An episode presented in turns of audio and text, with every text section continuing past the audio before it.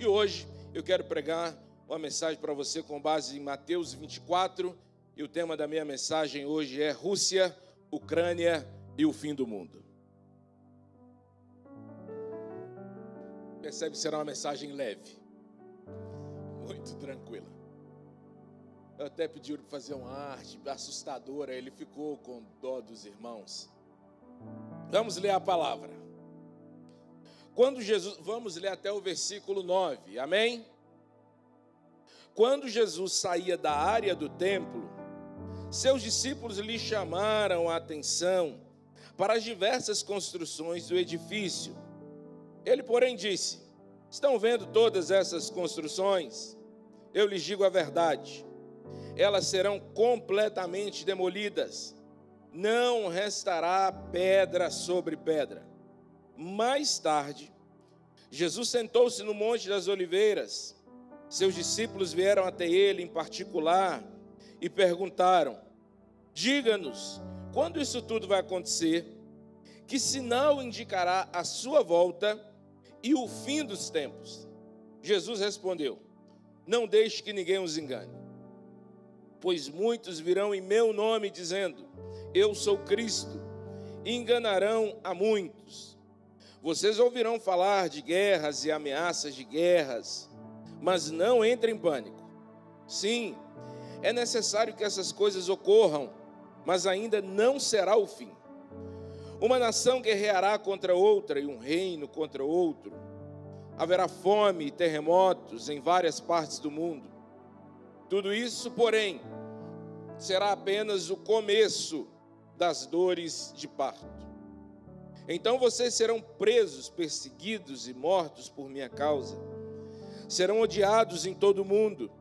Muitos se afastarão de mim e trairão e odiarão uns aos outros. Falsos profetas surgirão em grande número e enganarão muitos. O pecado aumentará e o amor de muitos esfriará mas quem se mantiver firme até o fim será salvo. As boas novas a respeito do reino serão anunciadas em todo o mundo, para que todas as nações as ouçam. Então virá o fim. Você deve estar se perguntando como eu conto, né? Os números, porque eu falei até o 9 e li até o 14. Mas é, eu resolvi ler até o 14 porque vai te ajudar a compreender melhor quando eu for explicando para você o texto. Jesus Cristo está pela última vez dentro do templo de Jerusalém. Esse templo em que Jesus está saindo dele não é o templo que Salomão construiu. E esse templo de Salomão já tinha sido destruído no ano 586 a.C. E na época de Zorobabel, é, esse templo é construído de novo, menor, menos suntuoso, mas ele vai ganhando. O templo em Jerusalém é um lugar muito sagrado e até idolatrado. Por isso, durante todo esse tempo das, das reconstruções, Muitas doações, ofertas generosíssimas eram dadas ao templo e ele foi sendo então reerguido, mas ele ainda é um templo menor e possivelmente nesse momento ele ainda está sendo é, ainda está em reforma, digamos assim. É, esse templo Jesus prediz a sua destruição e a despedida é uma despedida realmente final e irreversível, porque ela se cumpre literalmente. Os discípulos, assim como todos os judeus, estão encantados com o templo. Ah, Herodes, no tempo de Herodes, Herodes é, faz também grandes ampliações no templo e tornando melhor do que a obra de Zorobabel, a ponto dele ficar conhecido como o templo de Herodes. E estão todos encantados com esse templo. Onde quando Jesus está saindo, os discípulos galileus, interioranos, só vão a Jerusalém uma vez por ano para as festas religiosas, para cumprir a obrigação litúrgica, impressionados com aquilo tudo. Igual você, quando vai visitar seus parentes em São Paulo, eles te levam na Paulista e na 25 de março. E a gente fica impressionado, né? Igual Montes Clarence, ó, visitando a praia a primeira vez. O pessoal da ponte, quando vai para né, a capital. Daquele jeito. Aquela admiração.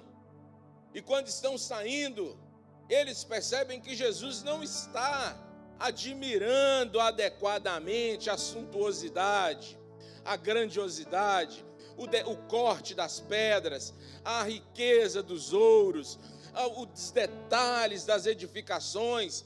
Então eles chamam a atenção de Jesus para que Jesus também observe diz, olha, Jesus, o senhor está vendo que coisa impressionante esse templo? Vamos ver. Isso é de fato algo extraordinário. Jesus responde com uma frase curta. Eles estão possivelmente indo para Betânia, a rota sugere isso. E Jesus só faz uma sentença assustadora. Jesus, olha, esse templo vai ser completamente demolido e não vai ficar pedra sobre pedra. Ora, como assim? É assustador ouvir isso, pelo menos por três razões. Primeiro, porque aquilo já foi alvo de, já foi objeto de muita dor para aquele povo. Eles já tiveram aquele templo demolido, destruído, e agora que a coisa está tomando forma de novo, num processo de muitos anos, e que há um investimento, aquilo vai ser de novo derrubado, é um processo, é um processo nacionalmente doloroso. Segundo, porque é praticamente impossível que aconteça uma destruição, e as anteriores não haviam sido assim, em que todas aquelas pedras fossem demolidas. Nós estamos falando de pedras que tinham quase dois, que eram quadrados de quase dois metros, maciços. Não havia tecnologia e nem maquinário suficiente para uma demolição tão eficiente ou para uma implosão tão poderosa. Terceiro, porque aquilo representava uma, uma para os judeus, há um rabino que diz e que dizia, inclusive naquela época, que o templo era um dos sete motivos pelos quais Deus havia criado o mundo. Os outros seis todos eram relacionados ao povo judeu. Então a destruição do templo correspondia ao fim do mundo, literalmente. O fim do mundo poderia ser associado muito facilmente à destruição do templo. Jesus continua a viagem e eu estou dizendo para você que essa afirmação de Jesus é muito assustadora e intrigante, tanto que quando saem daquela edificação do templo e não só do não é do saguão, digamos assim, do templo, mas toda a área do templo, do pórtico, do santuário, do pátio, eles saem, já estão no Monte das Oliveiras, de onde se avista toda a área do templo. Jesus para, possivelmente para um descanso. E eles chegam perto de Jesus e perguntam: Jesus explica melhor esse negócio de fim do mundo, de destruição do templo e de, de sua, sua aparição, de quando o Senhor vai voltar, porque eles entendem que Jesus já está assim dizendo que a última entrada dele no templo, tá? A gente precisaria voltar a textos anteriores, a minha intenção hoje de fato não é fazer uma uma é que eu diria, sei lá, uma defesa da segunda vinda. Ou da, da primeira vinda, perdão. Mas da segunda vinda. Tudo bem. Jesus diz, então vamos conversar sobre isso. Ora, aqui eu preciso interromper para um ponto, para um ponto importante. Nós ficamos sempre temerosos quando falamos dos assuntos finais escatológicos. Para mim, especialmente, a escatologia bíblica, que é a doutrina do fim dos tempos ou do fim de todas as coisas, é a matemática da teologia bíblica. Se você não entende essa relação, você certamente conheceu poucas pessoas tão ruins em matemática quanto eu. Então você agora compreende porque que eu digo que a escatologia é a matemática da escatologia para mim. E muitas pessoas distorcem, algumas por falta de conhecimento, algumas por, por estarem é, é, cumprindo o propósito escatológico do falso profeta, outros por maldade e por deslealdade intelectual. Mas essa doutrina do fim do mundo, ela tem sofrido demais. E quando não é sofrida, ela é esquecida, ignorada, porque ela causa medo. Esses dias eu tive a oportunidade, eu liguei o rádio, estava andando com Bela de carro, estava passando o disco da última trombeta. Pastor citou aqui esses dias.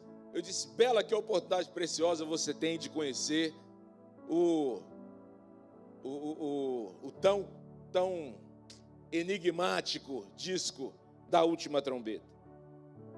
Bem, Jesus então para para valorizar essa dúvida. Essa dúvida é uma dúvida importante, meu irmão. Você precisa pensar sobre o fim das coisas. Não dá para viver como se não houvesse amanhã. Porque haverá um amanhã. E ainda que a canção nos iludiu dizendo que é preciso amar as pessoas como se não houvesse amanhã, precisamos amar as pessoas exatamente porque haverá um amanhã.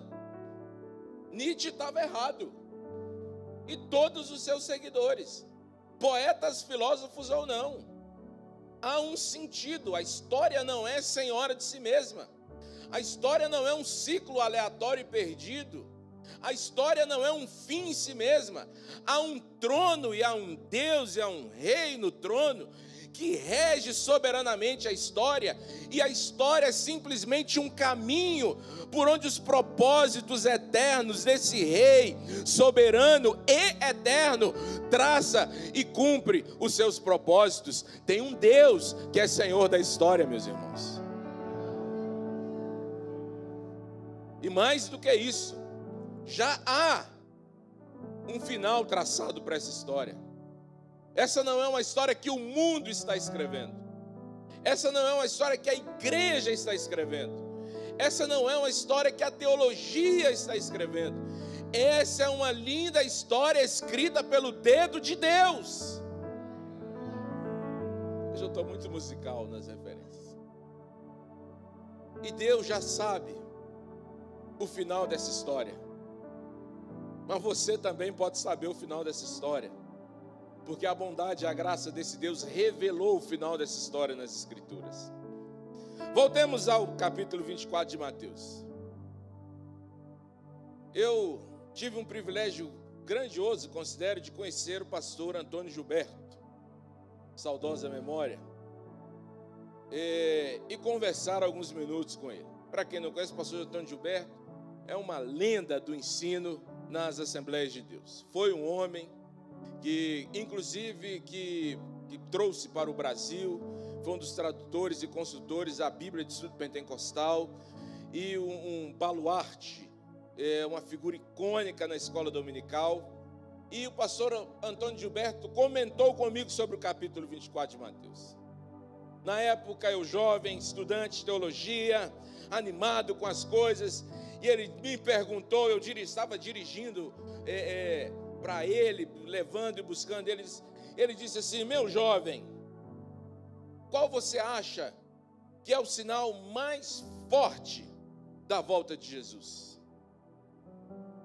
E aí eu pensei, eu falei assim: ah, talvez seja o conflito das nações, porque é uma coisa que vai crescendo exponencialmente.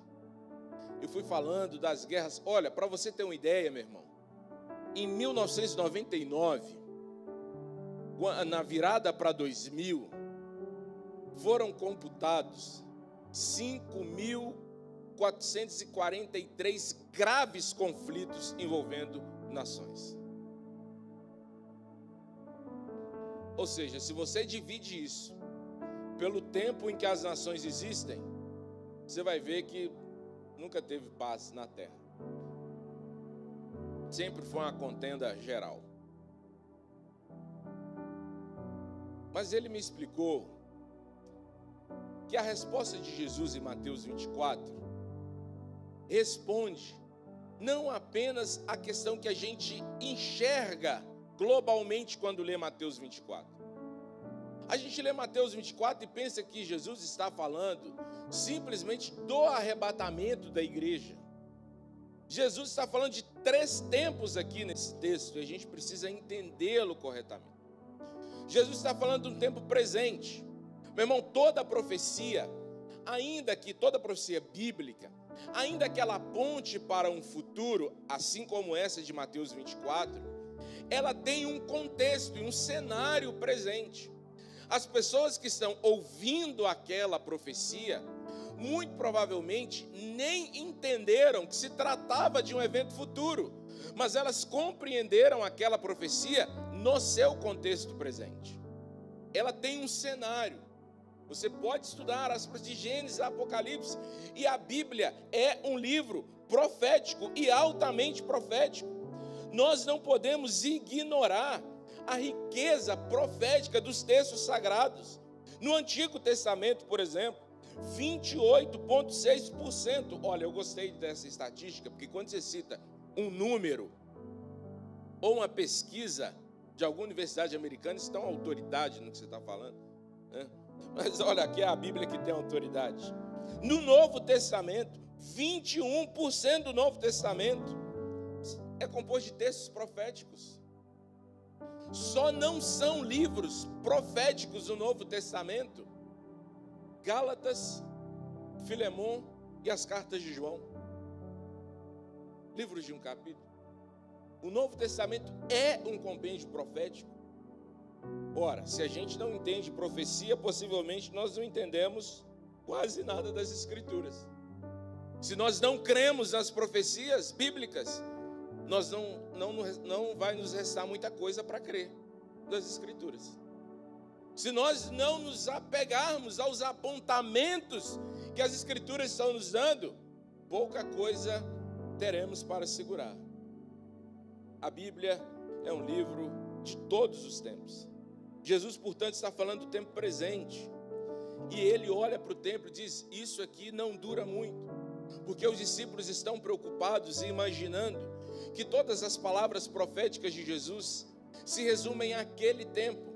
É assim no discurso dos apóstolos.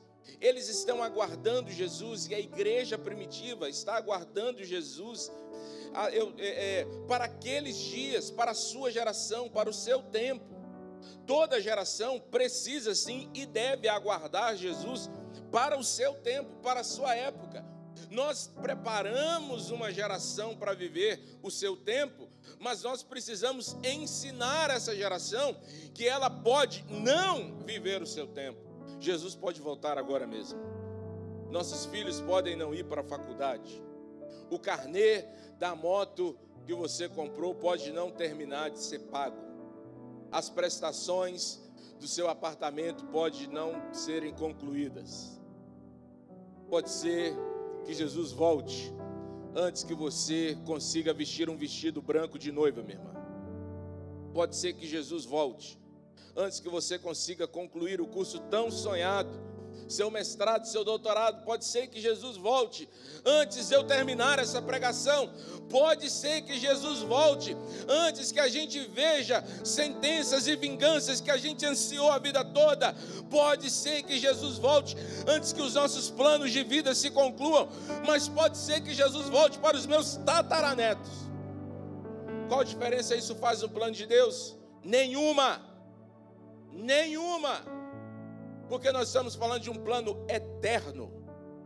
Nós estamos falando de algo que não pode ser medido por tempo, que não é uma métrica, não é o nosso relógio. É por isso que pecam e erram todos aqueles que querem prever um tempo da volta de Jesus. Ora, nós estamos falando de alguém que conta mil anos como se fosse um dia, e um dia como se fosse mil anos, mas isso ainda é um exagero, porque nós estamos falando de alguém que não conta dias, porque Ele é a própria razão de tempo, Ele é o Senhor da eternidade, por que Ele não seria o Senhor da história? Por que o Senhor da eternidade não seria o Senhor da história? Então Jesus está falando daquele tempo presente, anos 70 as tropas do general Tito invadem Jerusalém. Tito intentava, inclusive, preservar o templo. Talvez por uma, uma dose de, de benevolência ou por interesse nas riquezas e no ouro, na grande quantidade de ouro do templo. Os soldados entram tão raivosos contra o povo judeu que causam um incêndio tão, tão violento no, em toda a cidade a ponto de restarem só os muros. E o templo, assim como Jesus havia dito, é totalmente destruído. Para você ter uma ideia da proporção do incêndio e da destruição desse templo, todo o material de ouro é derretido, e tão derretido que ele começa a se infiltrar nas rochas. E depois que há o esfriamento das rochas, os soldados voltam e começam a quebrar as rochas, quebrar as pedras, para retirar o ouro que havia se derretido e entrado pelas brechas e pelas frestas das rochas. De maneira que quem, segundo Flávio José, passasse por aquele lugar nunca conseguiria imaginar que alguma coisa poderia ter existido naquele lugar. A destruição foi tão grande que até hoje não se sabe exatamente, corretamente, o lugar onde estavam aqueles, aquele templo e aquelas pedras.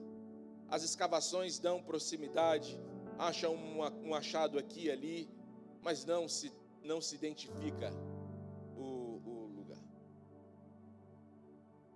As pessoas que passaram ali naquele tempo não conseguiam imaginar que algum tipo de vida já pudesse ter existido ali. Não ficará pedra sobre pedra. Jesus saiu do templo, e o templo, o lugar onde ele foi religiosamente rejeitado, onde o diabo conseguiu ocupar corações criando através da religião e da religiosidade. Um escritor diz que Satanás gosta de passear pelo ambiente da religião. Não há lugar onde o diabo consegue fazer maiores estragos. Espante-se com o que eu estou dizendo. Do que nos ambientes religiosos. Porque o diabo é tão falso tão falso. E o que marca os fins dos tempos é a falsidade. Falsos cristos, falsos ensinos, falsos milagres, falsos apóstolos, falsas igrejas, falsas doutrinas, é a falsificação de tudo aquilo que é de Deus.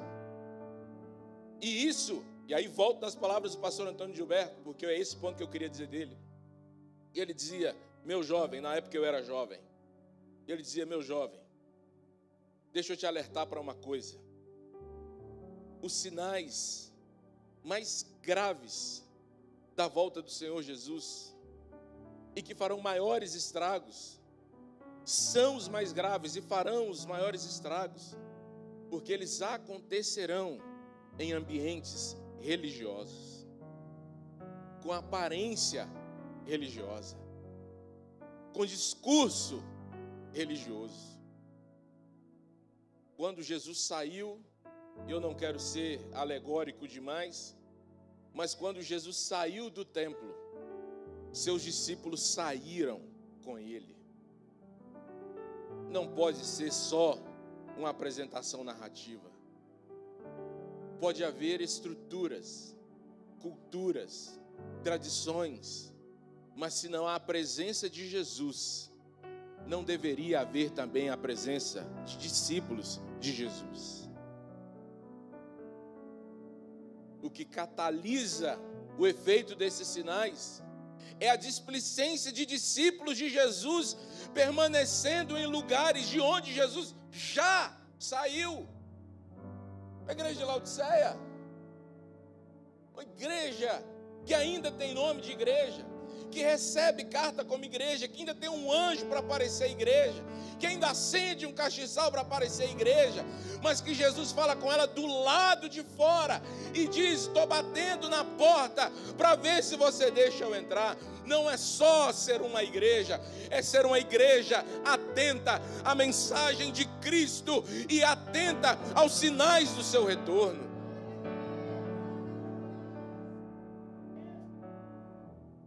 Que acontece com o ambiente ou com a igreja de onde Jesus sai?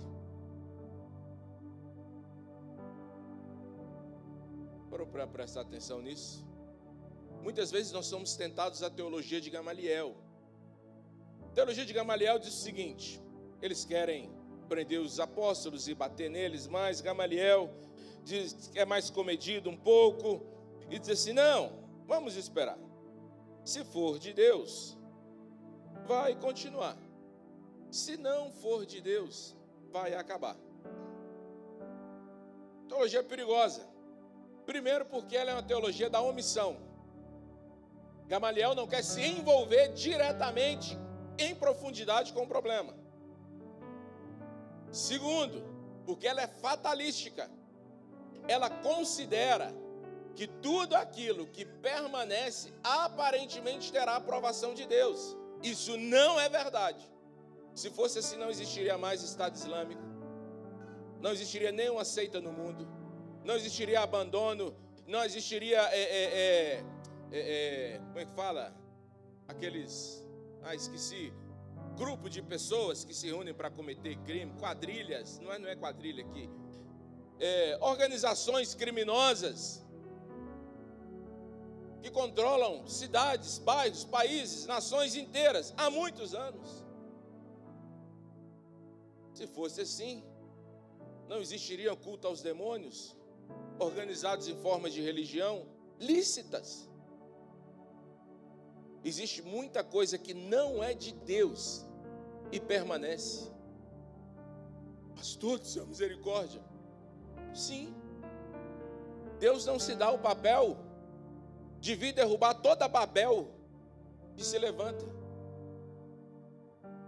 E muita gente vai ter torres altas, talvez para que Deus também lhes dê uma queda igualmente, proporcionalmente, igual ao tamanho e altura da sua soberba e da sua rebeldia. Um dos sinais dos fim, do fim dos tempos para o tempo presente não é Deus acabando acabando com os ambientes religiosos. É Deus saindo dos ambientes religiosos. E você pode me ouvir assustado imaginando o nome de seitas, de igrejas, de pessoas, mas a minha preocupação não é essa.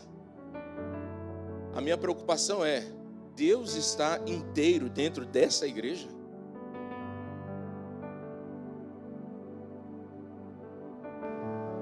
Deus está com um pé fora dessa igreja e um pé aqui dentro, e talvez a gente tenha que agarrar as orlas do manto dele e pedir, por favor, volte, Senhor. Deus está na porta de vidro dessa igreja, pedindo para que ele usufrua do nosso ar-condicionado e das nossas poltronas acolchoadas? Ou nós somos também apenas mantenedores de um ambiente religioso do qual Jesus já saiu. Sabe qual é o detalhe? A profecia de Jesus a respeito da destruição daquele templo se cumpre 70 anos depois. Não 70 exato, talvez 67. É, menos, menos, vai dar alguns anos menos. Mas aqueles homens, alguns deles, que já eram mais velhos, os discípulos não porque eram mais jovens, mas as pessoas que faziam parte daquela unidade mais velhas, muitos já não estavam vivos mais. Já não estavam vivos mais. Muitos outros já haviam sido dispersados, dispersados pela perseguição à igreja. Já não estavam mais em Jerusalém. Muitos deles não viram o resultado de quando Jesus sai de um lugar. É uma destruição irreparável. Irreparável. Ainda que eu não veja. Não é o que está acontecendo no mundo? Veja os lugares onde Jesus não cabe mais. A gente tinha antigamente, não estou dizendo que Jesus estava nisso que eu vou dizer, mas a gente tinha antigamente aula de ensino religioso, nível, uma vez por semana. A gente tinha um caderninho, brochura, que o governo mandava para a gente, por exemplo, eu que estava em escola pública, com o hino nacional atrás, não era Célio Daiane, o hino nacional atrás, as pautas, onde a gente tinha a campanha da fraternidade todo ano, e a gente cantava abençoa Senhor as famílias, amém? Abençoa a minha também. E cantava, e quem estudou no Eloy Pereira na época de Sidona, tinha que fazer formação de fila e ainda que você não fosse da religião, você tinha que ficar quietinho, respeitando o momento religioso. Jesus não cabe mais nas escolas. Você sabe o que virou as escolas. Jesus não cabe mais nas instituições públicas. Em alguns lugares, manifestações quase que mensais do Ministério Público solicitando retirada de crucifixo, de Bíblia, de declaração da presença de Deus na abertura de sessão e um monte de coisa para que não haja nenhuma. Eles não estão combatendo símbolos religiosos, eles não estão combatendo, eles estão dizendo: nós não queremos nada que lembre Cristo nesse lugar. Esse templo é nosso, esse ambiente é nosso, nós somos deuses e senhores desse lugar. Nós deveríamos estar atentos aos resultados dos lugares de onde Cristo foi expulso. Como estão as instituições hoje? Quais estão de pé? Só restam dois lugares onde Cristo está: nas casas, onde Ele é ensinado, cultuado e proclamado.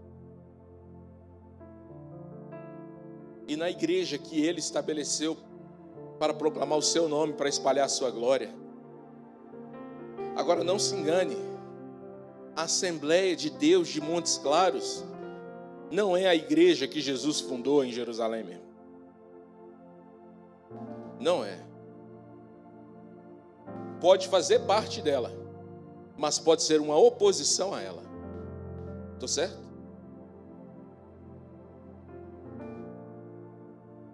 Mas uma igreja oposição a Jesus? Ora, não é o que Deus diz em Apocalipse? Se você não se arrepender, eu virei contra ti. E aí agora eu já estou indo para um nível maior, não estou falando dos ambientes dos templos onde Jesus não está. estou falando agora dos ambientes das igrejas em que Jesus é oposição a elas. Eu queria se já é tão ruim, tão difícil lidar com a oposição de homens e lidar com a oposição do diabo, não queira ser uma igreja que precise lidar com a oposição do próprio Deus, do Deus invencível. E esse é um sinal do, do tempo dos fins. Você pode chamar isso de esfriamento, você pode chamar isso de apostasia, você pode chamar isso de qualquer nome teológico mas o conteúdo disso é ausência de Deus. Jesus não está lá. E para terminar esse ponto, você sabe qual é o que de fato caracteriza o inferno como inferno? Você sabe o que faz o sofrimento do inferno ser um inferno? Jesus não está Jesus não está lá.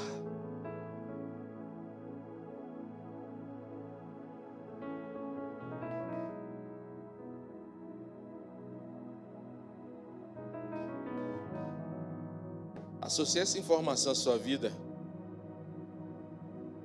Associe essa informação à sua casa, ao seu ambiente familiar. Associe essa informação à sua igreja. Sucesso e formação a sua liderança. E pergunte-se: eu vivo no céu? Ou eu vivo num lugar onde Jesus não está? Jesus então responde daquele tempo, que para nós hoje é o tempo passado. Mas Jesus fala de um outro tempo, que agora é o tempo presente. E aqui eu vou já tentar é, concluir rápido.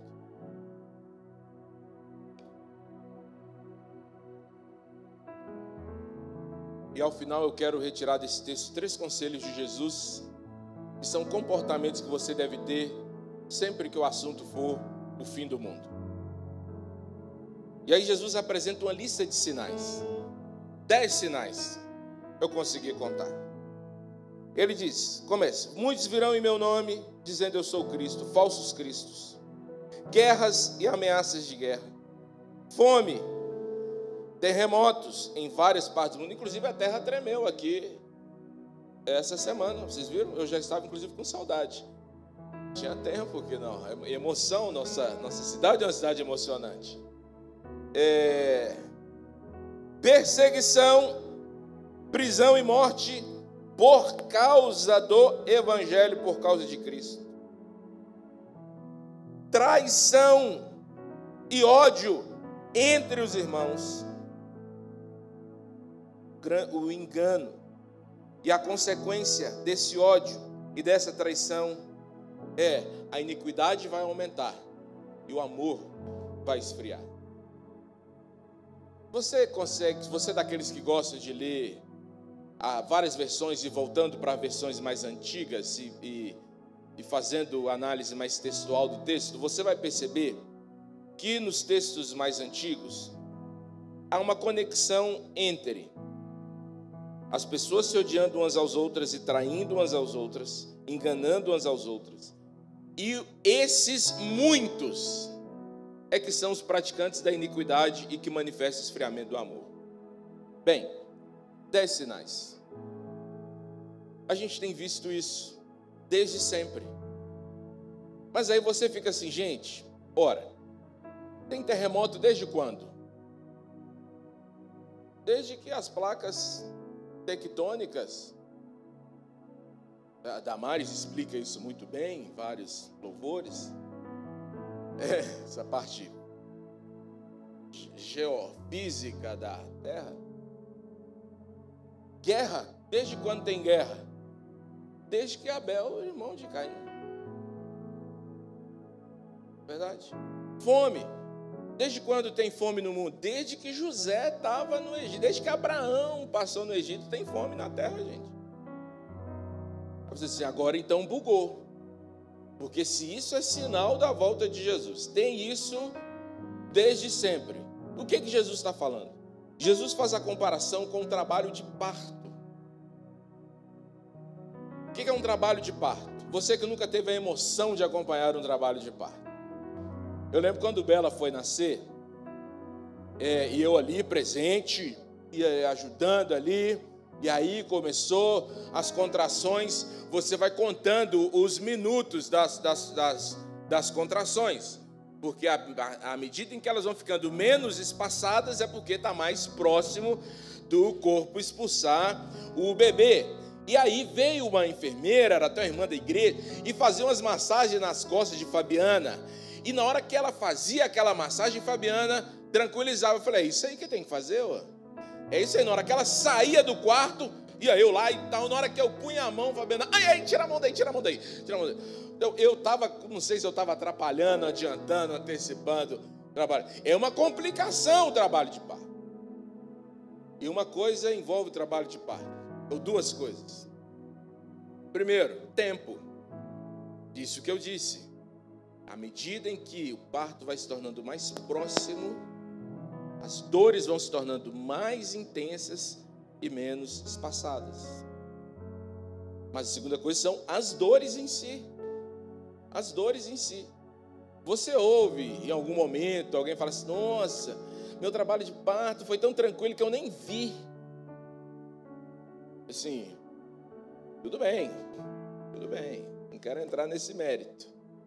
Mas o normal é que o trabalho de parto seja um momento de dor física. Jesus está dizendo é que esses sinais, apesar de serem coisas que sempre acontecem, à medida em que fosse aproximando o tempo do fim, eles se tornarão mais intensos, acontecerão em maior número, causarão maiores desastres e acontecerão com maior frequência. Eles se intensificarão à medida em que fosse aproximando o fim. Então, se a gente tinha uma um grande conflito entre nações a cada década, agora não se passa um ano sem que uma nação fique dando bedelho na outra nação. E antes, e quando eu falo de intensidade, eu estou dizendo de nações que ouviram isso, guerreando com arco e flecha e lança, e que depois começaram a guerrear com catapultas e flechas, mas hoje nós já estamos falando do risco das guerras nucleares e biológicas. Ora, o pessoal mais novo não conhece, Larissa não conhece, não conheceu a época do antrax, em que, se você morava nos Estados Unidos, quando foi aquilo? Foi na década de 90? Em que as pessoas, não, acho que foi mais um pouco, as pessoas ficavam com medo de abrir o envelope porque mandavam um pozinho branco, chamado, anda, pessoal mais velho, tudo assim, ó, né? mandava na hora que abriu o pozinho, parecia desenho animado. Subia a fumacinha, a pessoa, pá, morria, uma tragédia, uma coisa terrível. Agora estamos vendo o que, é, claro, existem dezenas de razões, eu não sou nenhum especialista em geopolítica, mas por que nós estamos, um dos motivos nós estamos vendo e assustados agora com esse conflito lá no canto da, da da, da Europa, porque um movimento que envolveu armas nucleares de, de décadas atrás, agora desencadeou nesse conflito e que ameaça uma, essa, essa grande parte do mundo. O movimento de hegemonia também mundial acontece de tempos em tempos. Ele precisa estar atento aos sinais. Mas você precisa também entender que Jesus não vai voltar por causa dos sinais. Os sinais não são a condição para Jesus voltar. Ah, Jesus vai voltar porque tem guerra. Não. Jesus vai voltar porque tem terremoto. Não. Jesus vai voltar porque as pessoas são más. Não. Jesus vai voltar porque faz parte do plano redentor de Deus para a humanidade após ter enviado Cristo ao mundo na plenitude dos tempos, para sofrer por todos os pecados de todos os homens, de todos os tempos, passar esse seu povo chamado igreja por um tempo e por um processo chamado santificação. E quando chegar o tempo e a hora que o filho não sabia aqui, que os anjos não sabiam aquele momento, mas que o pai já sabe, desde a fundação do mundo, a trombeta tocará e ele vai glorificar os seus filhos, fechando esse ciclo, redimindo essa terra, finalizando todas as coisas, jogando Satanás na prisão para sempre e sendo vitorioso e declarando sua vitória sobre todas as nações. É por isso que Jesus vai voltar.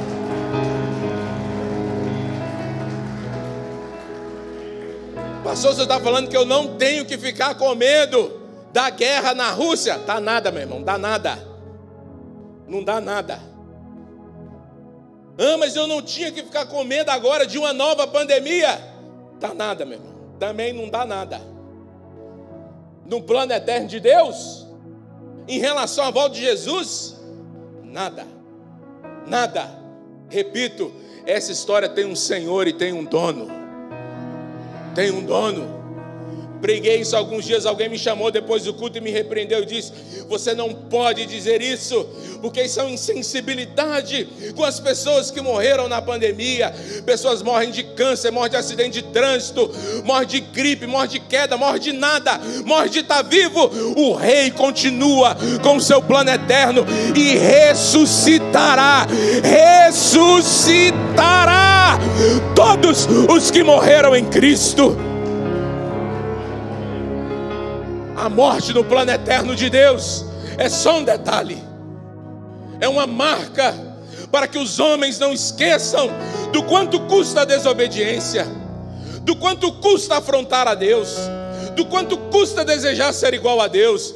No plano eterno de Deus, o reencontro já está preparado, e segundo Paulo recebeu a revelação: todos os que morreram em Cristo ressuscitarão. Importa, meu.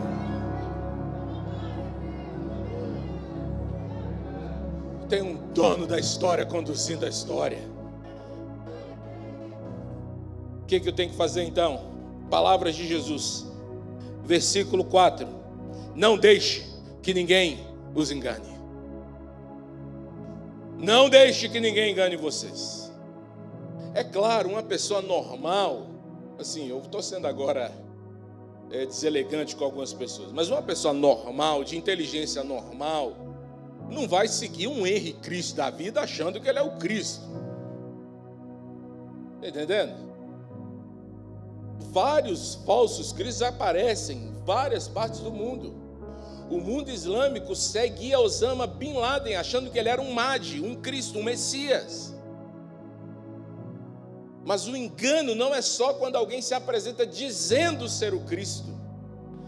É quando alguém, assim como fará o anticristo, desqualifica a mensagem, a pessoa e a obra de Cristo. E esse é o engano, é o escândalo de que a Bíblia diz a palavra no Novo Testamento para escândalo não é assustar, não é assombrar, como a gente entende, não, eu fiquei escandalizado, não é. Escândalo é tropeço. Você faz o irmão escandalizar quando você faz o irmão tropeçar, quando você é um empecilho para a fé saudável dele. Quando o que você faz, o que você fala é um impedimento para o desenvolvimento espiritual saudável dele. Isso é escandalizar. Jesus diz: é um escândalo. Você só não pode é se deixar ser enganado. Vou repetir o que eu disse. Qual o único jeito de você não ser enganado em relação ao futuro? Conhecendo as Escrituras, mas conhecendo junto com as Escrituras o poder de Deus. Jesus falou para um grupo de fariseus: vocês erram, porque vocês não conhecem nem as Escrituras e nem o poder de Deus. Porque se você conhece só as Escrituras, um volume grande de conhecimento e talvez um convencimento espiritual pode achar um lugar no seu plano mental e intelectual, tudo bem.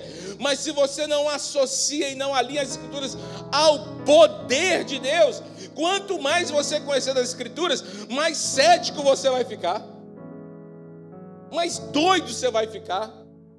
Já viu gente doido por causa da Bíblia? Eu já vi. Já, já vi. Por quê? Porque cuidaram de conhecer as Escrituras, mas não conheceram o poder de Deus.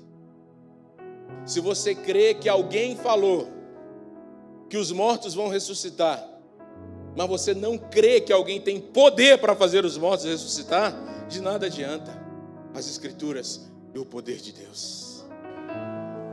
Se você crê que a Escritura diz que você tem que proclamar o Evangelho, e que quando você proclama o Evangelho no poder do Espírito, sinais vão acontecendo na vida daqueles que acreditam, e você não experimenta o poder dos sinais, essa fé fica manca. As Escrituras e o poder de Deus. O que que salva? O ouvir a palavra, as Escrituras e a ação do Espírito Santo convencendo o pecado, o poder de Deus. O poder de Deus. O poder de Deus. Se você quer um conselho para se manter sóbrio, sem ser enganado nos últimos dias, conheça muito das Escrituras e peça a Deus muito poder, muito enchimento do Espírito Santo, muitas experiências com o poder de Deus conhecer as Escrituras e conhecer o poder de Deus. Não deixe que ninguém engane vocês. Terceiro conselho de Jesus, versículo 6. Não entre em pânico. Um sábio, anos depois, se utilizou dessas palavras de Jesus e sempre aconselhava as pessoas dizendo: Não criemos pânico.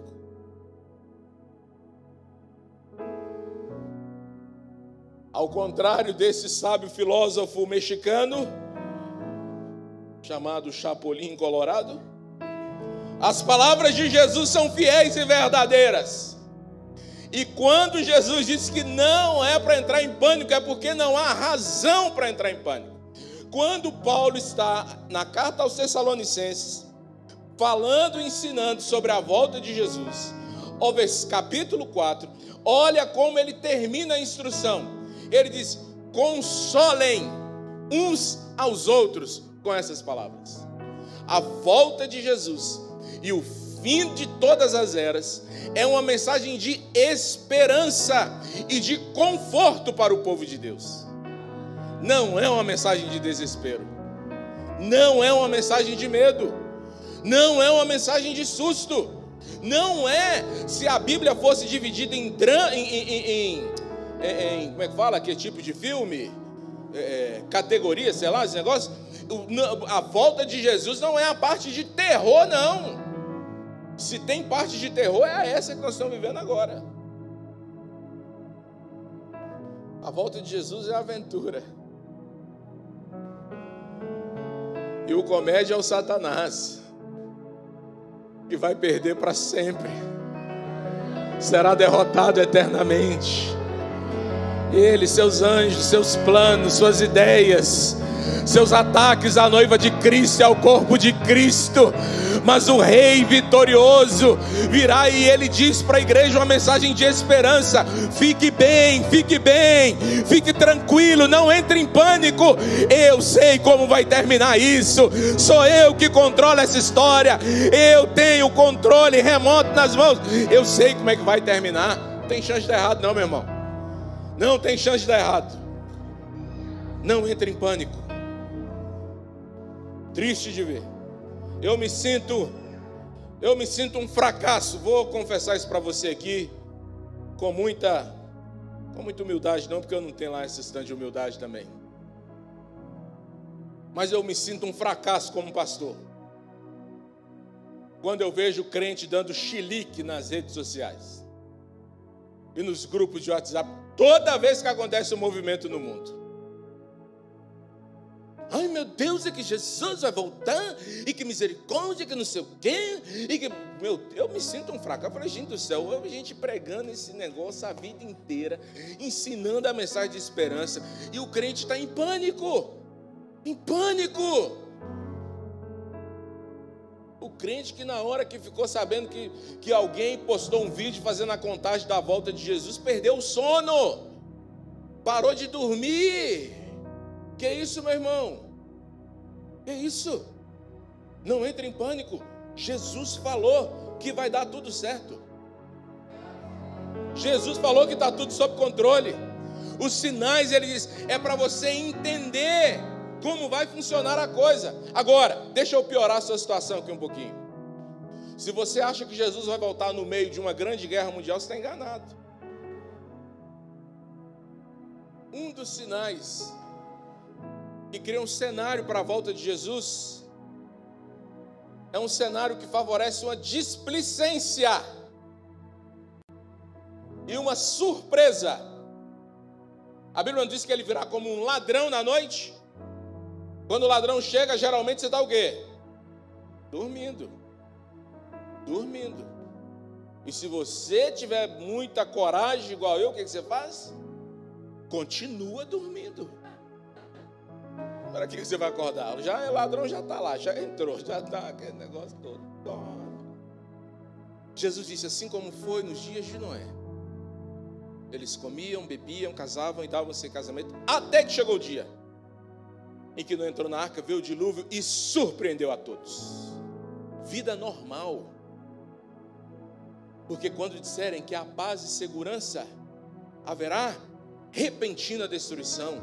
Tome cuidado Porque se você interpreta as escrituras de maneira errada, você pode inclusive perder o time da volta de Jesus, esperando que vai ser a grande guerra mundial, que vai ser um momento em que vai ter cinco pandemias acontecendo ao mesmo tempo, e que o capeta vai dando voltinha de drone no mundo, e que não sei o que lá mais. Nada disso. Você poderá ser pego desapercebido no momento de, de, de estabilidade financeira e econômica, no momento de bem com sua família, no no momento de igreja cheia, no momento de tranquilidade, de paz social, no momento que as nações estiverem apertando a mãozinha suja uma da outra, a trombeta pode soar, e aqueles que não estiverem preparados, e olha aqui, olha aqui, meu irmão, a volta de Jesus vai ser uma surpresa só para quem não está preparado, porque para nós que cremos na promessa, no plano redentor e eterno de Deus, nós estamos prontos qualquer hora, a qualquer momento. Ah, não é surpresa para nós. Nós estamos prontos. Nós cantamos todo dia Maranata, Maranata, Maranata, Maranata, Maranata agora, amanhã, semana que vem, daqui dez anos. Maranata, vem, Senhor Jesus. Não entre em pânico. Se controle, irmãzinha. Leia a Bíblia. Leia a Bíblia. Crê em Jesus e volta a dormir. Toma remédio para outras coisas.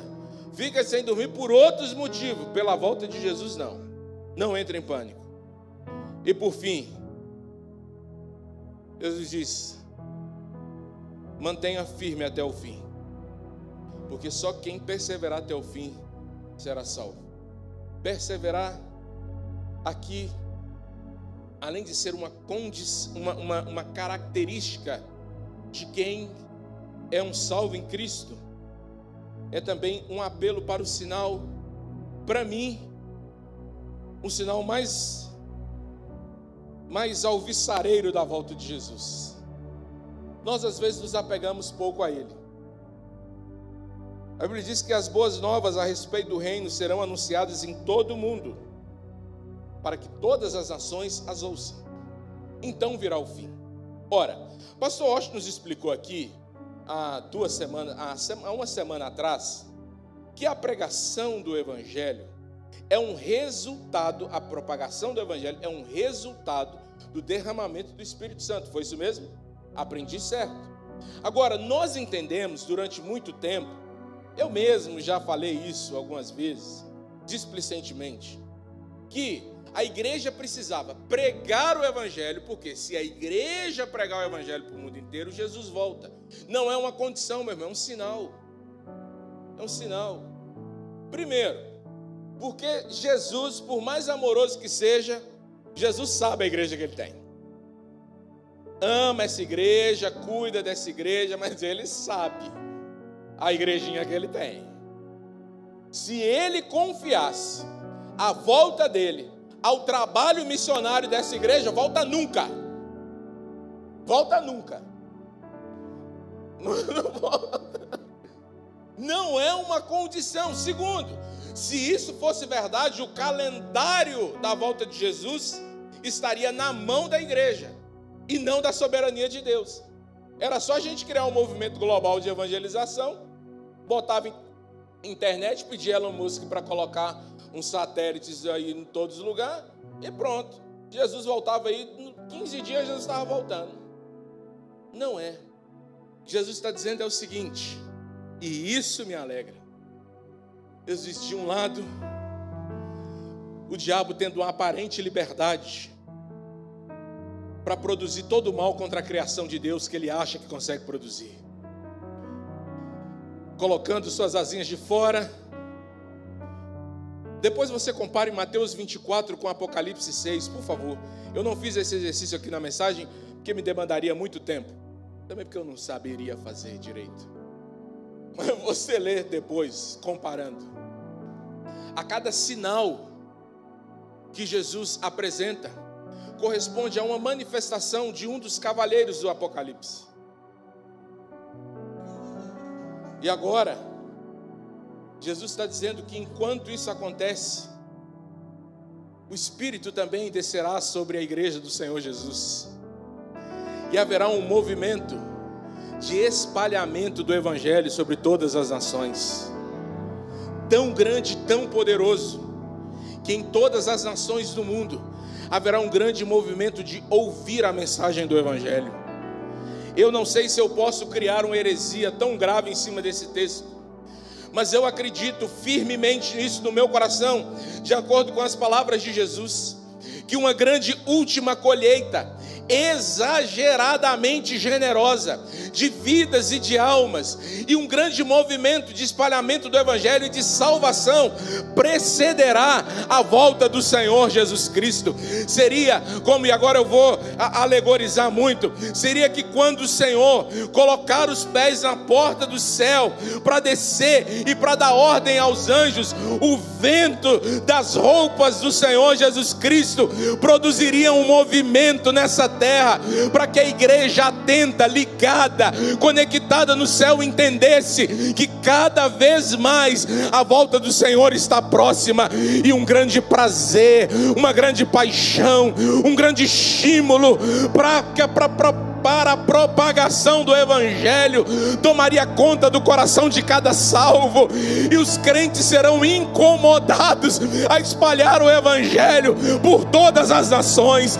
Crentes de Montes Claros não se contentarão em pregar apenas no seu bairro, eles vão pregar na China, na África, na Ásia, na Europa, em todos os lugares do mundo, e Deus então promoverá a sua colheita final no no meio de um grande avivamento final.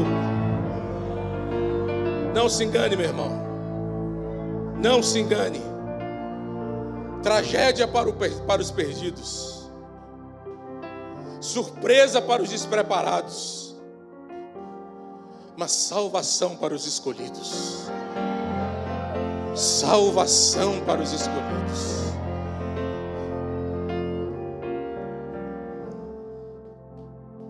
A minha pergunta é: Você está pronto? Você está pronto? Ah, PJ, já me objetaram isso. Você não pode dizer dessa teoria do avivamento final, porque senão vai demorar muito a ter esse avivamento. Querido, você não sabe o que está acontecendo no mundo. Você não sabe. Consulte as agências missionárias sérias do mundo. Portas abertas. Conhece a portas abertas? Cristãos que escolhem não fugir dos seus países em guerra civil, porque igrejas com centenas e centenas de membros estão reunidas de maneira clandestina, vivendo poderosos avivamentos porque nos países islâmicos, missionários, brasileiros inclusive, estão fazendo cruzadas evangelísticas para milhares de pessoas onde centenas e centenas são libertas de possessão demoníacas imediatamente, curas milagrosas, salvação aos montes, nos campos, nos pântanos chineses, igrejas se reúnem com milhares de membros entre os camponeses escondidos, soldados de países que são países ateus comunistas, são infiltrados com o risco de suas próprias vidas e alguns se oferecem para a prisão para pregar o evangelho dentro das cadeias. O vento de Deus está soprando nas nações e você dormindo, dizendo que o avivamento não vem. Deus está se movendo no mundo, meu irmão. Deus está se movendo nas nações. Eu li um número essa semana. Um pastor amigo meu me enviou, celebrando isso comigo. Ah, cara, não vou achar isso agora aqui. Tinha que ter incluído na mensagem.